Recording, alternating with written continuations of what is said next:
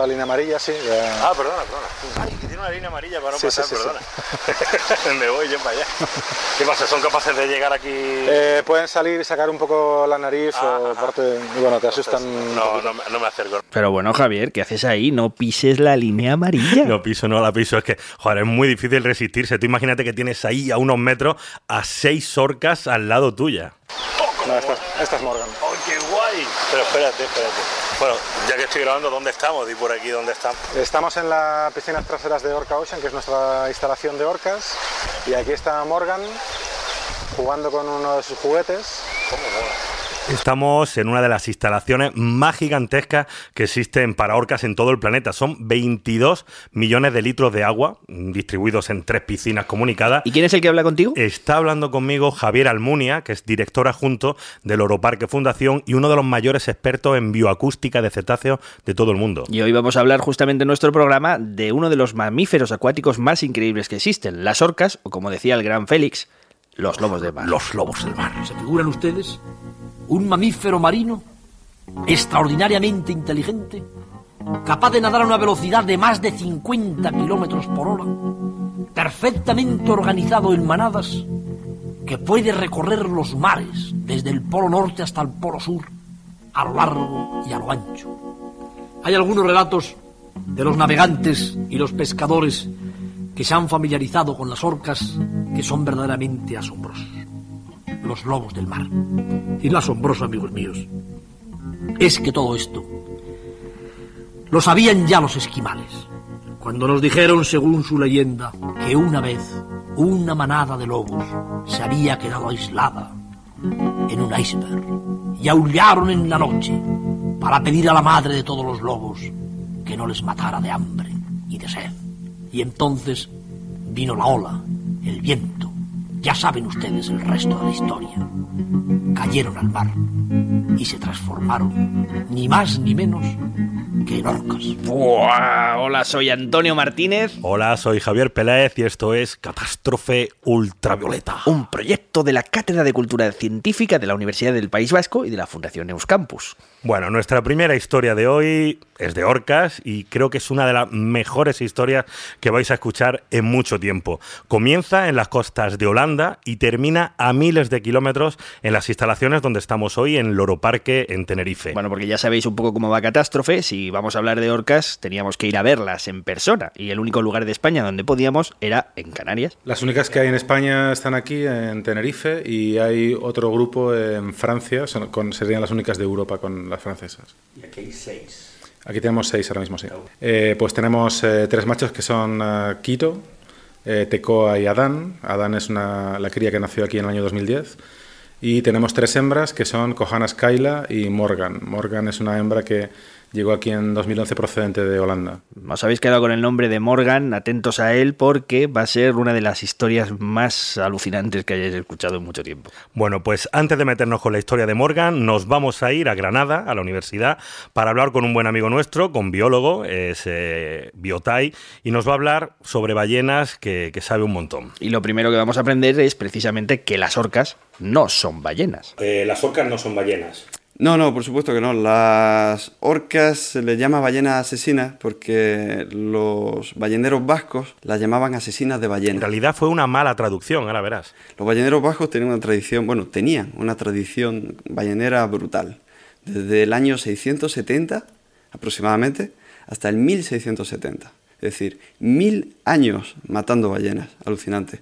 Mataban ballenas francas australes, hasta que no quedó ninguna cerca de lo- las cercanías, o, los alrededores de- del País Vasco, sí. Y bueno, entonces decidieron tirar para el norte. La cosa es que ellos tenían gran conocimiento de, de- las técnicas de caza de ballenas y tal, y conocían a la orca como asesinas de, balle- de ballenas. El nombre de asesinas de ballenas se transformó al inglés como killer whales y nosotros lo hemos recogido completamente mal ya como como ballenas asesinas. Así que, como estáis viendo, y para empezar, la denominación de ballenas asesinas es totalmente errónea, porque ni son ballenas ni son realmente asesinas, son más bien cazadoras de ballenas. Exacto, esta es la primera lección que aprendemos hoy, que los cetáceos se dividen en dos grandes grupos. Por un lado, los misticetos, que tienen barbas en lugar de dientes y que sí son propiamente ballenas, y por otro lado, los odontocetos, que tienen dientes y donde encuadraremos a las orcas, los delfines e incluso a los cachalotes. Realmente, cuando popularmente hablamos de ballenas, nos referimos a los misticetos, a los cetáceos con barbas.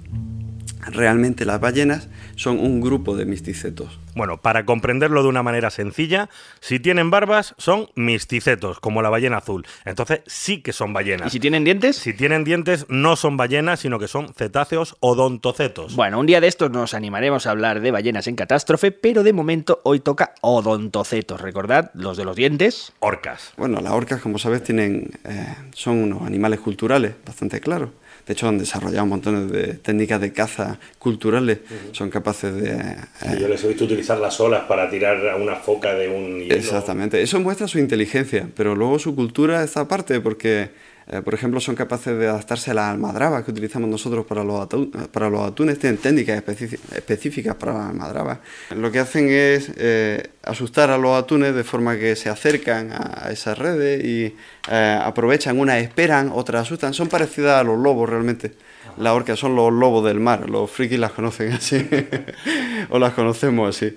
Y unas una saben esperar, otras eh, asustan a los peces, las otras esperan y van y lo atrapan todos juntos y hacen cosas chulísimas. Es muy interesante esto que dice de los lobos de mar, porque eh, estamos habituados a escuchar hablar de las orcas como que son muy inteligentes, pero el aspecto más reseñable es quizá es el de la cultura que El dice de la cultura, como nos está explicando Biotay, son animales muy culturales, entendiendo como cultura, pues eso, los conocimientos que se adquieren a través de experiencia, de aprendizaje, de creatividad y que luego se transmiten esos conocimientos entre grupos y entre familias. Son técnicas de caza que las madres enseñan a sus hijos, como los varamientos que las orcas organizan, por ejemplo, en Península Valdés. En la península Valdés, bueno, si sois de los que aguantáis sin dormiros en los documentales de la 2, seguro que habréis visto estos varamientos en esta península. Espectacular, la ola, la orca, perdón, entrando a lo largo de la ola, sh- se desliza por dentro hasta coger a los leones marinos. va. Solo un animal es capaz de esa hazaña. Una orca. Los, los varamientos que hacen en Península Valdés, en Chile. La parte más interesante que me gusta más de todo el asunto es el hecho de que las madres están muy implicadas en esto, de forma que enseñan a las crías, a las orcas pequeñas, a realizar esta técnica, porque es muy peligrosa. Una orca cuando va a realizar el varamiento de caza puede quedarse en la playa atrapada y puede morir. Entonces son las orcas madres las que empujan a las crías hacia la orilla y van controlando que se acercan lo suficiente a, la- a los leones marinos para poder atraparlos con la boca y devorarlos. Pero claro, andan con mucho control para poder devolverlos al mar si se pasan de rosca. Es muy chulo. Como padres, las orcas son francamente ejemplares. Mejores que muchos seres humanos.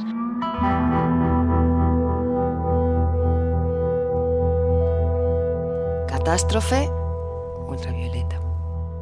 Seguimos en Catástrofe Ultravioleta hablando de orcas y de sus increíbles técnicas de caza. Y ahora me tienes que contar, Javier, esto de Morgan. ¿Por qué es tan especial esta ballena? Espera, espera, vamos a dejar a Morgan para el final porque tiene una aventura súper genial. Pero vamos a conocer primero a otra orca, otra orca con una historia tan espectacular que casi se ha convertido ya en leyenda. Es la historia de Tom el Viejo. Y para eso nos tenemos que ir hasta Australia. Australia a una bahía conocida como Twofold Bay. La bahía de los dos pliegues, que está en el sureste de Australia.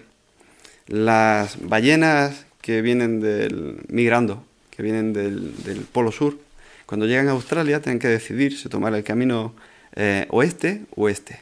Y cuando van hacia el este, acaban pasando por la costa de Twofold Bay. La bahía esta tiene forma de, de E, de E mayúscula, o de un 3 invertido, ¿no?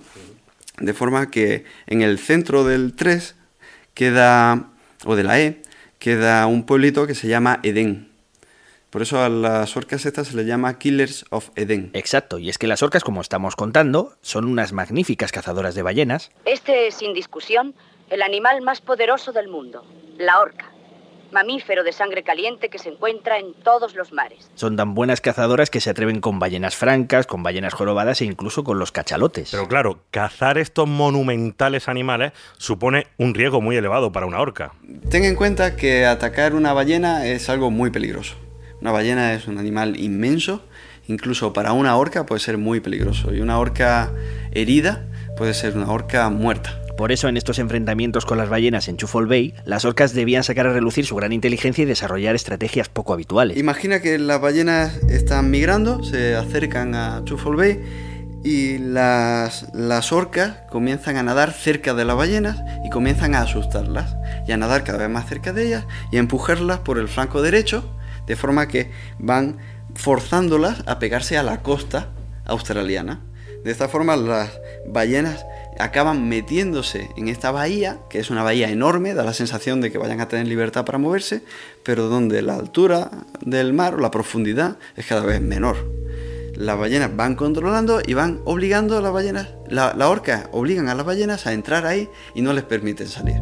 Entonces cuando las ballenas estaban dentro, las orcas se encargaban de que no huyesen. Y es que cuando decimos que las orcas son los lobos del mar, joder, no estamos exagerando nada, ¿eh? Ya ves, lo que estamos escuchando es una muestra de que la inteligencia que tienen es eh, realmente espectacular. Saben las rutas migratorias de las ballenas jorobadas, saben por dónde vienen, hacia dónde se dirigen, eligen el punto exacto de intersección para acosarlas y actúan todas en grupo y coordinadas entre sí, metiendo las ballenas dentro de la bahía. Y no solo eso, eh, además las orcas saben que en esa bahía en concreto, que es una bahía muy grande, pero con muy poco fondo, las ballenas no van a poder sumergirse para escapar. Claro, y ahora las tenemos ya atrapadas a las ballenas en esa bahía de Australia, pero aún así, imaginad lo que supone enfrentarse directamente con estas ballenas. Sigue siendo muy peligroso. Claro, aquí es donde llega otro giro fascinante en esta historia. Otro más. Pero claro, en, en Chufol Bay, en Edén, las ballenas eh, aprendieron a utilizar a los seres humanos para, en su cultura, para atacar a ballenas adultas también. No es algo que no puedan hacer normalmente, pero es algo realmente peligroso.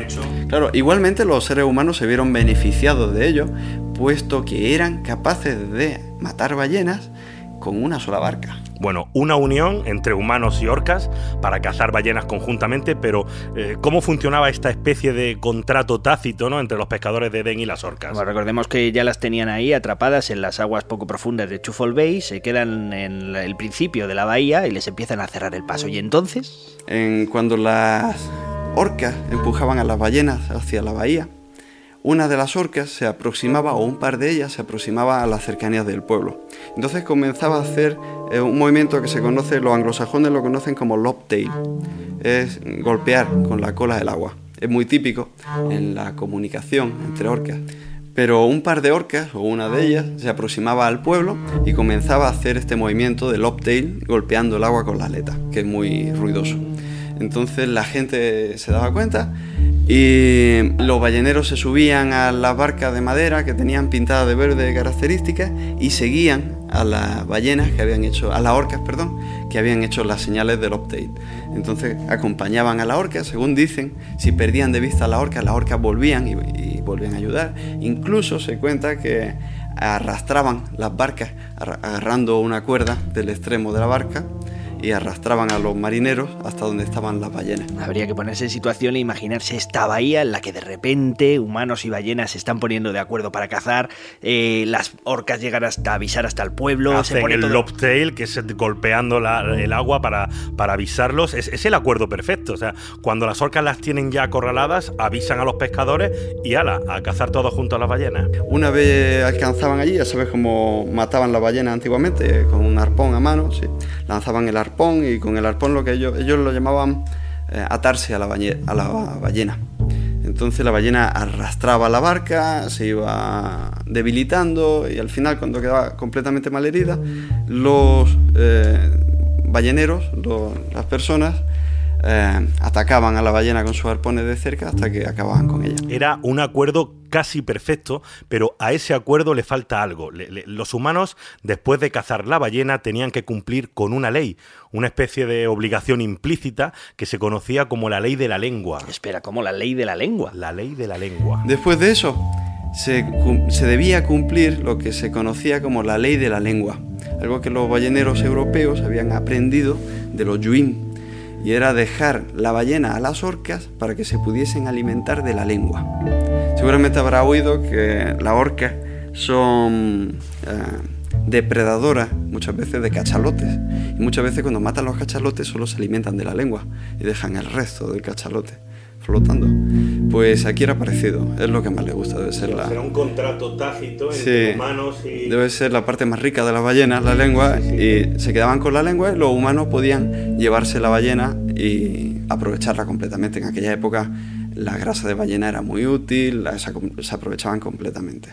Pero si te acuerdas, al empezar esta historia dijiste eh, que íbamos a hablar de Tom el Viejo, ¿vale? ¿Quién era Tom el Viejo? Para saberlo antes tenemos que situarnos en el final del siglo XIX, principios del siglo XX, y en ese tiempo los pescadores de Edén, la historia que estamos contando, fueron aprendiendo a distinguir a las ballenas que llegaban a la orilla y a ponerle un nombre individual a cada una. Las identificaban por su aleta caudal. Así es, y una de ellas, a la que llamaron Tom el Viejo o Tom el Humorista, se hizo bastante popular y estableció una relación muy próxima con una familia de pescadores de allí que se llamaban los Davidson, a los que ayudaron en muchas ocasiones. Tom el humorista era una de estas ballenas eh, macho, con una aleta caudal prominente, y bueno, aprendieron a distinguirla bien y era, tenía una relación especial con esta familia. Y bueno, cuenta una de estas historias que uno de los pescadores, eh, que era hermano de una señora que vivió hasta hace muy poquito, con ciento y pico años, que contaba toda esta historia, cayó al mar y la orca eh, se pusieron a nadar en círculos alrededor de los pescadores caídos y los protegieron de los tiburones. Es un comportamiento muy típico, bueno, muy típico, es excepcional, pero está documentado en delfines, que no está muy claro a qué se debe, ¿no? Si realmente quieren proteger al, al ser humano que cae al agua o no.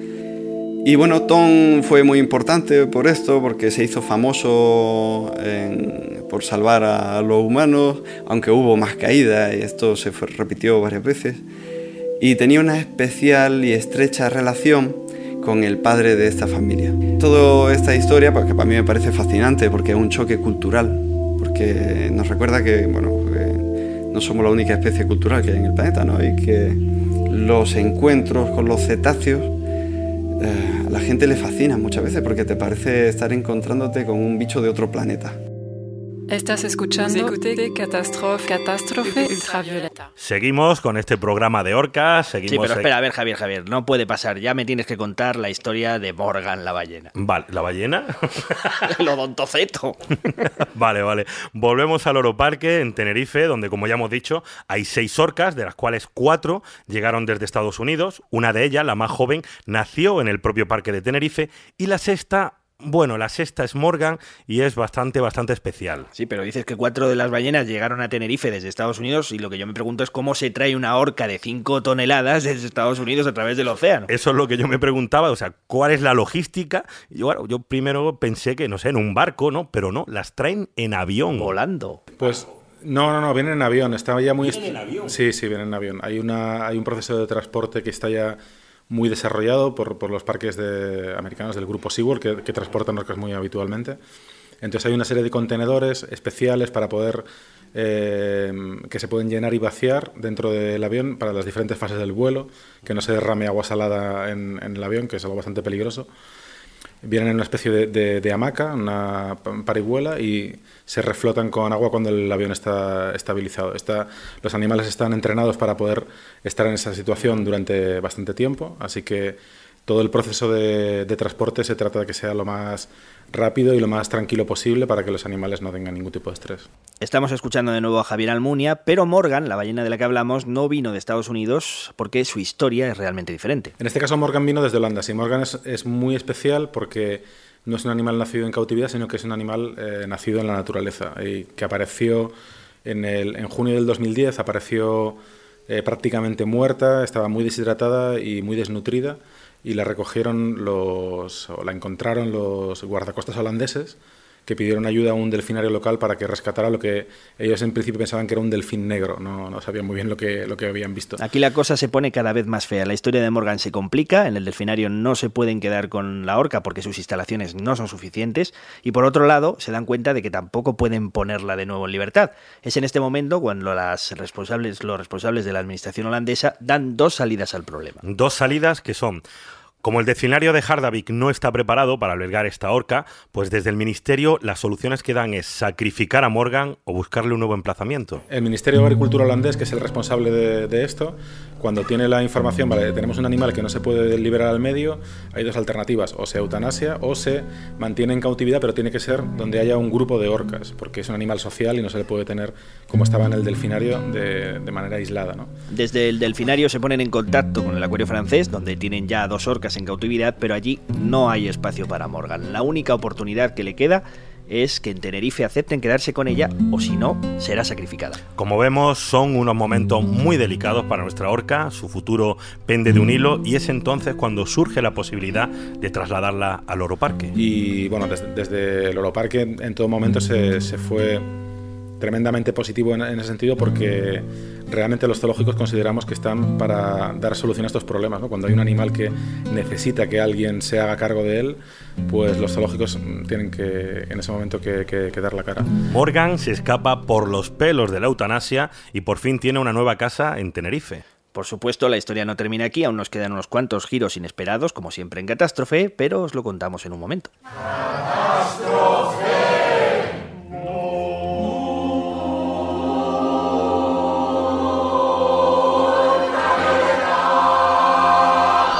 Pasemos aquí un momentito. Vale, pasen ustedes. ¿Viste cuál es? Que tienes que ir a... Skyla. Skyla, sí.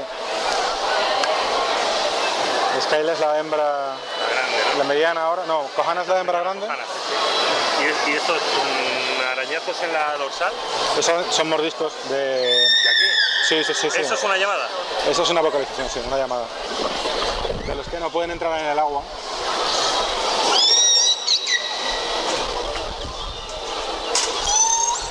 Bueno, veo, Javier, que te lo pasaste en grande en Loro Parque. Con las orcas es una experiencia genial, o sea, pero genial. Además, como me acompañaba Javier Almunia, que es el responsable de la fundación, pues entramos en todos los sitios, en todas las, puertas. todas las instalaciones para mí. Además, estuve a unos centímetros de las orcas, estuve allí con Morgan, en fin, me lo pasé como, como un enano. Bueno, pero no nos adelantemos, nos habíamos quedado en el traslado de Morgan a Tenerife.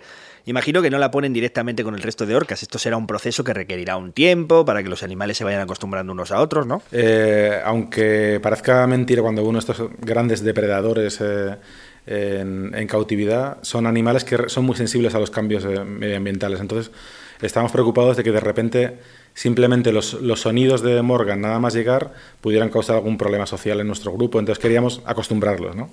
Y lo que hicimos fue eh, eh, tomar sonidos de, de, Morgan en Holanda y reproducirlos en nuestra, en nuestra instalación y al contrario, tomar nuestros sonidos y reproducirlos en la instalación de Morgan en Holanda. Y en ambos casos no, no apreciamos ninguna, ningún problema. Los animales estaban eh, aquí estaban curiosos, miraban a la fuente del sonido, pero no, no había ningún tipo de, de problema. Entonces estarían pensando, dije, ¿dónde está? Ah, exactamente, hay alguien que nos oímos unos ruidos nuevos, es una orca, pero no sabemos dónde está ni eh, ni, ni, de dónde viene, ¿no? Y tiene una, un dialecto muy raro que no se parece absolutamente en nada claro. al nuestro. Fíjate qué historia tan bonita, ¿no? Para que se fuesen familiarizando antes de trasladar a Morgan, eh, cuando ella está en Holanda, le ponen los sonidos de las orcas de Tenerife y al revés, a las cinco orcas de Tenerife les ponen los sonidos de Morgan. Porque ese es uno de los puntos más interesantes de todo el programa, la comunicación entre cetáceos. Las ballenas hablan, se comunican. Y es que, como habéis podido escuchar, cada grupo de orcas tiene su propio dialecto, un dialecto que es diferente y único en cada grupo familiar. Es un lenguaje tan rico, es una comunicación con tantas variaciones que se considera el más complejo después del lenguaje de los humanos. No sé si las orcas, ¿qué sabemos? O sea, ¿qué sabemos de, de la comunicación de las orcas? Porque es creo tener entendido, es la más completa después de la del humano. Se considera uno de los sistemas de comunicación más complejos después del humano, sobre todo por esta cuestión de los dialectos, porque en ¿La otras... de las orcas o la de las ballenas en general? El de, la, el de las orcas, el de las orcas. Sí, no, realmente el de las orcas, porque incluso dentro de los cetáceos con dientes, de los delfínidos, de los odontocetos, hay eh, mucho menos eh, especialización en comunicación de otros animales que en el caso de las orcas. También se conoce algo de dialectos en, en ballenas piloto, pero no hasta el punto de que un grupo familiar pueda tener un dialecto completamente diferente de otro grupo familiar. Y, eh, sabemos, sabemos que, que, si tienen conceptos, no que lo entendamos, ¿no? No se sabe. Evidentemente tiene que haber algo eh, relacionado con, con, la situación, porque eh, la comunicación de unos, de unos depredadores que son capaces de coordinarse de una forma tan específica y tan eficaz a, para cuestiones de, caza en, en, grupo, debe haber un montón de información, especialmente para poder eh, controlar seguramente el, el, medio físico. Los sonidos de orca que estamos escuchando tienen una longitud de onda capaz no solo de cruzar un océano, sino de dar la vuelta al mundo. ¿Qué están diciendo? ¿Acaso es preciso que digan algo para comunicarse entre ellos? Esa es la pregunta que nos estamos haciendo todo el tiempo. El tema de los dialectos además era uno de los puntos más interesantes que podía ofrecer Morgan. Date cuenta que el grupo de orcas que estaba en Tenerife provenía del Pacífico de Estados Unidos. Y habían desarrollado un dialecto completamente diferente al dialecto de Morgan que venía de Noruega, del Atlántico Norte. Era una oportunidad única para estudiar cómo influyen, cómo evolucionan, cómo se desarrollan esos dos dialectos totalmente diferentes. Pero entonces se dieron cuenta de que algo no iba bien con Morgan. Algo extraño le ocurría a esta orca. Los entrenadores lo notaron nada más llegar a Tenerife. Algo que iba a dejar con la boca abierta a todos sus cuidadores y que nadie en Holanda se había dado cuenta. Exacto. ¿Qué era lo que estaba escuchando Morgan? Nada. Y es que Morgan es sorda. O sea, aquello fue un shock. Cuando llegó a Tenerife y los entrenadores la llamaban, Morgan no acudía a esa llamada si es que no los tenía delante. Y es muy probable que ese fuera el problema desde el principio, el problema por el que se descolgó de su familia y se quedó varada en las costas de Holanda. Vale, ¿y cuándo, cuándo os dais cuenta que, que tiene problemas auditivos? ¿O cómo va ese proceso? Los entrenadores se dieron cuenta desde el primer momento, porque... ¿Cuándo llegó? Desde el momento en el que llegó, sí. Porque eh, Morgan... Claro, en, en Hardebay era una, un recinto tan pequeño que los entrenadores siempre estaban a la vista de, de, Morgan. Entonces no había posibilidad de que la llamaran desde algún lugar y ella no, no viera que la estaban llamando. Sin embargo, en nuestras instalaciones que son... O sea, que en Holanda no sabían que era... Bueno, ¿es sorda o tiene problemas? Eso todavía no lo, no lo hemos determinado del todo, pero hay, lo que tiene es un déficit auditivo severo. O sea, imagínate la situación. Lo tenían todo preparado para estudiar esta oportunidad única de ver cómo es la evolución entre el dialecto de una orca del Pacífico, una del Atlántico. Y claro, cuando se dan cuenta, Morgan es sorda. Esto lo cambia todo, claro, porque en ese momento es como empezar desde cero. Es un problemazo porque además Morgan es un reto único, es la única orca sorda. No hay ninguna más. No hay ninguna más. O sea, es tienes que desarrollar todo un protocolo totalmente diferente con ella. Bueno, volvemos ahora a las piscinas y a encontrarnos de nuevo con Morgan y hablamos con Julián, que es uno de sus cuidados. ¿Cuánto tiempo llevas aquí tú? ¿En el Loro Parque? Sí. En el Loro Parque 21 años. 21 años, mm. ¿no? Y desde que empezaron las orcas en 2006, sí. ¿empezaste ya también. con orcas o...? 2004 en Estados Unidos. En Estados Unidos vienes de Ocean Park, ¿no? O de, de, no, de SeaWorld. De SeaWorld, de eso. SeaWorld. SeaWorld, ¿no? Mm. Vale, vale, vale, vale. O sea, ¿cómo os disteis cuenta de que no? Porque él me ha dicho que le tirabais cosas sí, que y las veía así, pero si caían en la espalda no... Sí, eso, así. Pues un par de días te diste cuenta o nos dimos cuenta de que no, de que, no, había, que no era normal, que cualquier otro animal hubiera respondido Ajá. y que con ella algo fallaba. Entonces nos dimos cuenta ya con el tiempo de que, de que era sorda, claro. Pues entonces, bueno... Y nada, y nos tuvimos que buscar la vida para comunicarnos con ella. Es la primera que se sabe más o menos que tiene este problema, ¿no? Mm, o sea, que sí. tuvisteis que inventar un protocolo. Sí, para poder comunicarnos con ella y empezamos a crear señales visuales. Todo lo que es del pito eh, lo, no sirve para los otros, pues para ella tuvimos que sustituirlo por primero por señales con las manos y ahora vamos con la luz. Este, este, acuario es más grande que, el que tenía allí. Entonces sí. aquí hay momentos donde no os ve. Claro, es que por eso fue el problema, que donde estaban en, en, Holanda estaba una piscina muy pequeña donde siempre tenía campo visual. Entonces nunca se dieron cuenta de que no oía, porque siempre los veía. Claro. Aquí ya, si la va para allá y la quiero llamar, no, no eh, tengo que ir allá, porque si no, por vale, eso... Vale. Nos dimos cuenta rápido que no había un problema con ella. Aquí tenéis el motivo por el que Morgan es tan única, es la única ballena del mundo que se orienta con señales de luz. Los entrenadores tienen un sistema de comunicación visual para, eh, para ordenar un comportamiento determinado, tienen una señal con las manos. Entonces Morgan entiende muy bien la señal con las manos y ejecuta el comportamiento. Luego está lo que se llama el, el bridge, el puente, que es has hecho correctamente lo que te he pedido y ahora vienes y tienes un refuerzo positivo.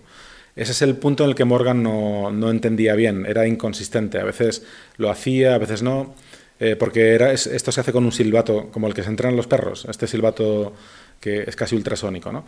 Eh, entonces, Morgan, al final lo que hicieron los entrenadores fue hacer una señal visual para ella. Y, su bridge no es con el silbato, sino que se hace con, juntando las manos encima de la cabeza.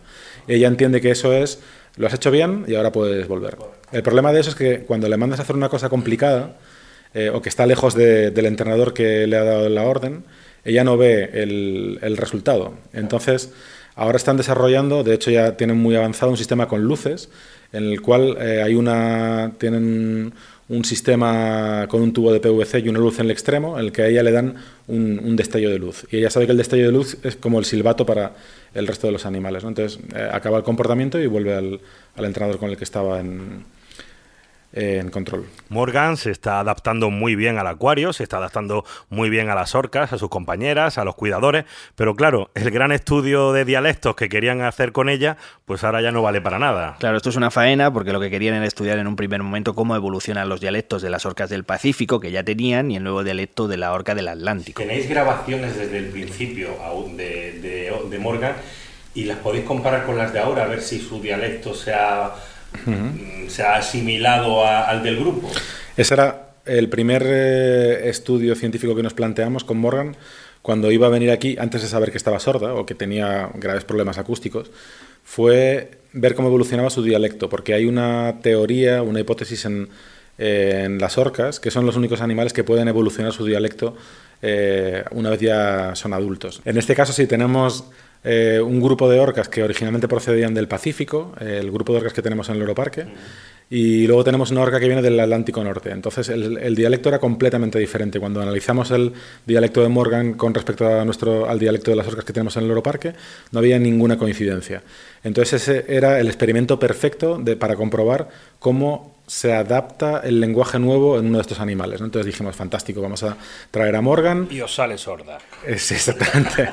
Pero no todo estaba perdido, porque aunque Morgan no escucha el dialecto de las otras orcas, porque claro, es sorda, pero bueno, se puede estudiar el efecto que tiene Morgan en el grupo que sí oye, claro. Pero afortunadamente pensamos que podíamos hacer el experimento contrario, es decir, Morgan estará influyendo en el dialecto del otro del grupo. Puede haber algo, alguna alguna vocalización concreta que se esté... Las americanas ahora empiezan a sonar un poquito noruego. Exactamente, y eso es lo que están exactamente ahora. Están intentando determinar si los animales que ya estaban en el parque, su dialecto se ha modificado eh, por el dialecto de Morgan. En este estudio científico están trabajando ahora mismo la Universidad de St. Andrews, el Instituto Max Planck y la Fundación Loro Parque, y del que dentro de algunos años tendremos resultados. Bueno, además tenemos que, tengo que agradecer a Javier Almunia, que, me atendió muy bien, pues eh, también me ha permitido el acceso a toda la instalación pero sobre todo es que nos ha dejado utilizar algunas de las grabaciones de Morgan extraídas del propio estudio que ahora están realizando. Hombre, ya ahora, ya tenía yo ganas de escuchar a Morgan después de oír hablar de ella tanto, ¿no? sí, bueno, pero a lo mejor te llevas una decepción porque si esperas escuchar esos cantos armoniosos de las ballenas azules, no, las orcas son menos musicales. Y una cosa, eh, siempre, bueno, siempre que escuchamos el, el, sonido de las ballenas, etcétera, normalmente suele ser el sonido de las ballenas azules, ¿no? Que parece que es más bonito y tal. Eh, eh, ellas como cómo es, su, cómo es su sonido, es decir, ¿se parece al de otros cetáceos o es...? No, es muy estridente, eh, no se parece mucho al de, al de otros cetáceos, tiene, una, tiene un sistema de producción de sonido que se llama tren de pulsos, emiten un, pulso, unos pulsos de sonido eh, tan rápido que crean una frecuencia. Entonces es una especie de bocina, eh, algo, algo por el estilo. Pues sí, son muy estridentes. Bueno, te las voy a poner ahora, te voy a poner las. tienes aquí en por Dios bendito. Te voy a poner las vocalizaciones de Morgan, pero lo que voy a hacer es que, como son tan rápidas, que apenas duran un segundo, lo que voy a hacer es ponértelas repetidas tres veces. Por fin llega el momento psicofonía de catástrofe que no puede faltar. sí, lo que voy a hacer es ponerte una llamada, que es solo una, que en realidad solo dura un segundo, pero la voy a repetir tres veces para que la oigamos mejor. Venga, aquí va.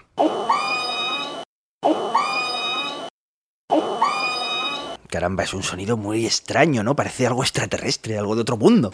Sí, venga, te voy a poner otro.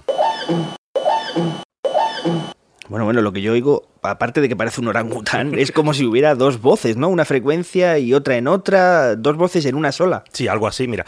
Esa es una característica asombrosa del aparato fonador de las orcas que nos va a explicar Javier Almunia, pero se aprecia muy claro en esta tercera llamada que te pongo ahora. Bueno, ahora sí que lo he notado claramente, ¿no? Lo que está sonando es como dos voces dentro de una, como una especie de ventríloco. Exactamente, esto es lo que me explicó Javier Almunia y que es que aunque estos audios no, no tengan esa armonía tan bonita, bueno, a nuestro bioacústico pues le encantan. No, no, son bonitos. Eh... ¿Qué voy a decir yo?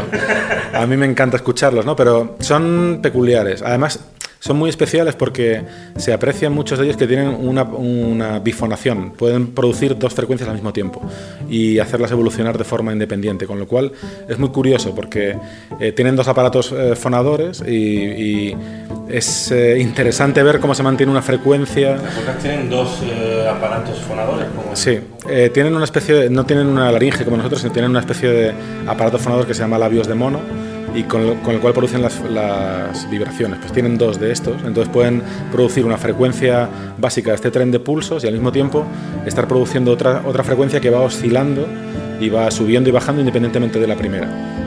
Bueno, aparte del aparato fonador de las orcas, lo más interesante es el objetivo final de este proyecto. En Loro Parque están grabando todas las vocalizaciones que utiliza el grupo. Las están grabando con un equipo de físicos, de informáticos, de expertos en vía acústica, que están desarrollando un software para recopilar todas las llamadas que hacen las orcas y luego establecer en qué situación se utiliza cada llamada. Eh, lo ideal, bueno, el objetivo final es tener un sistema que permita eh, localizar el punto de emisión del sonido que es algo que se hace por triangulación de, una forma más o menos, más o menos sencilla. Eh, pero luego además que sea capaz de identificar, en el caso de que tengamos catalogadas, por ejemplo, las 23 o, 17 vocalizaciones que los animales hacen habitualmente en nuestra instalación, que sean capaces de identificar cuál se utiliza en cada momento. De manera que, simultaneando esas investigaciones con observaciones de los animales, podemos empezar a contextualizar los sonidos con los comportamientos. Es decir, este sonido es más frecuente cuando hay, eh, por ejemplo, una relación sexual entre los animales, o cuando este sonido es más frecuente cuando hay juego, este sonido es más frecuente cuando hay cualquier otra cosa, o cuando hay una, una agresión, un comportamiento agonista. De manera que empecemos a, tener una ligera idea de con qué tienen que ver los sonidos. Esto sí que sería algo histórico, o sea, sería el primer paso para comprender, bueno, o al menos empezar a comprender el lenguaje de las orcas. Bueno, no está nada mal, ¿eh? Estamos hablando de crear el primer traductor orca humano, diríamos. Exactamente, o sea, ver qué comportamiento, qué conducta o qué concepto significa cada una de estas vocalizaciones con las que se comunican entre ellas. Tenemos por delante un montón de cosas que aprender sobre los dialectos de las orcas. Realmente se abre un mundo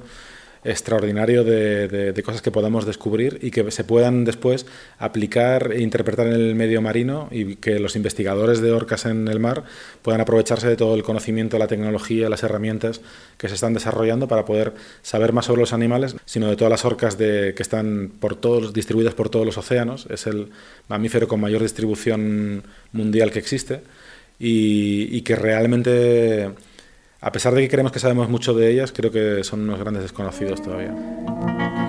Yo no sé si conocen ustedes una leyenda esquimal que es verdaderamente maravillosa.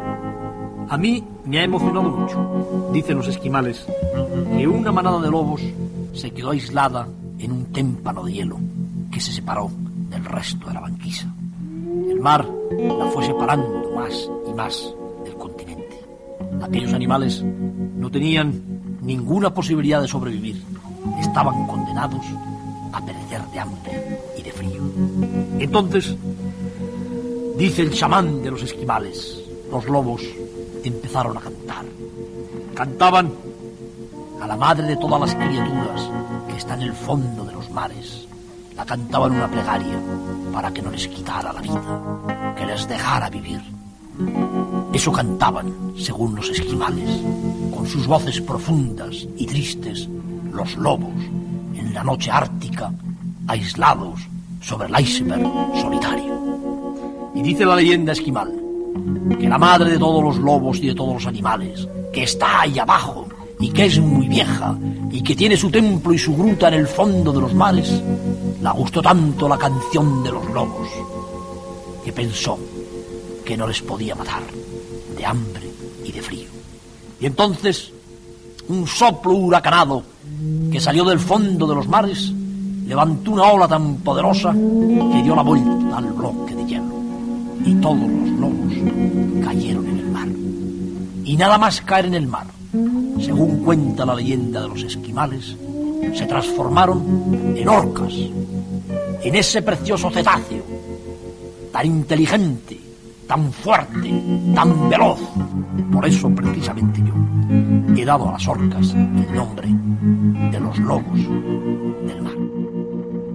Los lobos del mar, tal y como empezamos. Otra vez eh, nos queda un final redondo. Empezamos y terminamos con el gran maestro Félix. Catástrofe Ultravioleta es un proyecto de la Cátedra de Cultura Científica de la Universidad del País Vasco y de la Fundación Euskampus. Y recordad que la ambientación y todas las músicas originales que habéis escuchado en este audio han sido compuestas por el catastrófico Javi Álvarez. Muchas gracias a todos, escucharnos en iBox, en iTunes y nos vemos, o bueno, nos escuchamos en el siguiente capítulo. Hasta la próxima.